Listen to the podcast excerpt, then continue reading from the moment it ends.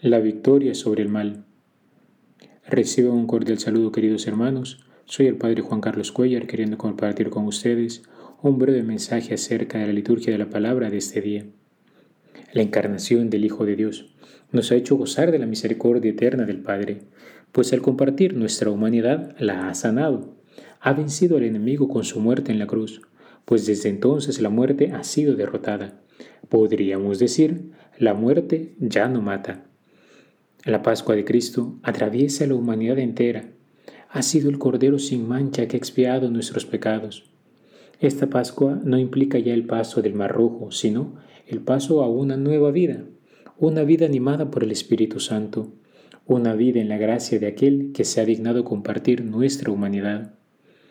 Jesús, al solidarizarse con nosotros sometiéndose a la prueba, se ha compadecido de nosotros y nos ha mostrado hasta qué punto llega el amor de Dios que ha querido mostrarnos el camino de regreso al Padre, una vía que aunque es estrecha, se recorre con alegría y esperanza, puesto que el yugo del Señor es llevadero y su carga es ligera.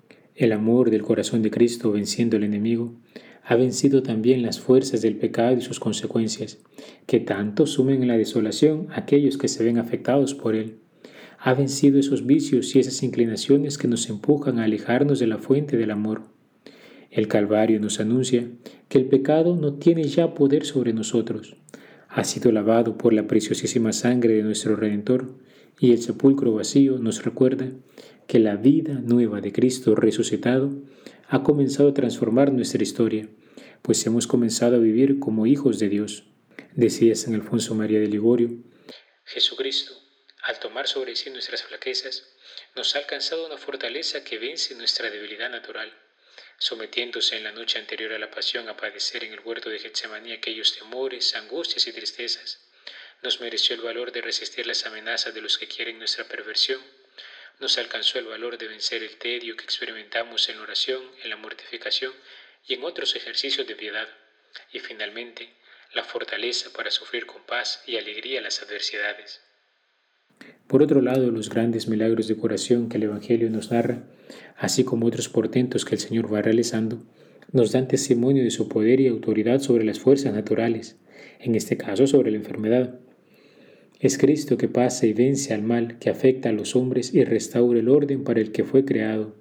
Es más, sabemos que lo elevará, porque quien vive un encuentro con el Hijo de Dios ha de dar una respuesta frente al don recibido.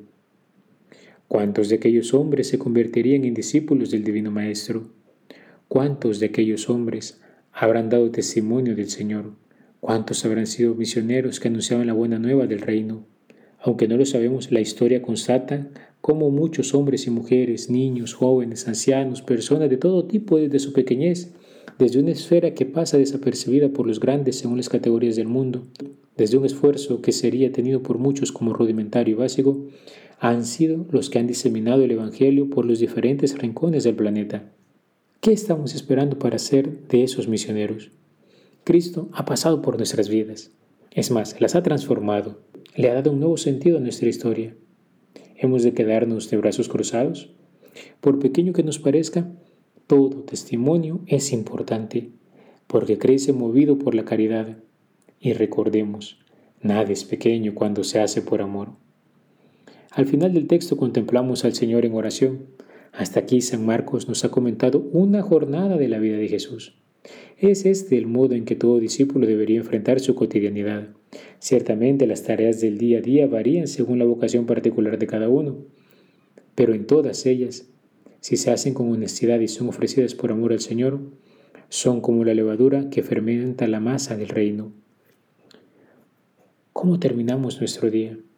¿Hacemos oración? ¿Nos recogemos en nuestro interior ante la presencia de Dios? ¿O quizás hemos caído en la rutina y sin sabor del que se queda dormido mientras ve un programa de televisión y concluye su jornada como sin ninguna relevancia? Somos ciudadanos del reino, hijos de Dios por su infinita misericordia, templos vivos donde habita el Espíritu Santo. En nuestro corazón late el mismo amor del corazón de Cristo, Por nuestras venas fluye también la sangre del Cordero. No podemos culminar nuestros días en indiferencia. La caridad de Cristo nos interpela. Juan un antiguo escritor espiritual, diría, Solo te digo esto, libérate de verdad de ti mismo y de todas las cosas creadas, y levanta tu alma a Dios por encima de todas las criaturas, en el abismo profundo. Allí sumerge tu espíritu en el Espíritu de Dios, en un verdadero abandono, en una unión verdadera con Dios. Allí pide a Dios todo lo que quiere que se le pida, lo que deseas y lo que los hombres desean de ti. Y ten esto por cierto, lo que es una insignificante moneda frente a cien mil monedas de oro, lo es toda oración exterior frente a esta oración que es unión verdadera con Dios, este derroche y esta fusión del Espíritu creado en el Espíritu creado de Dios.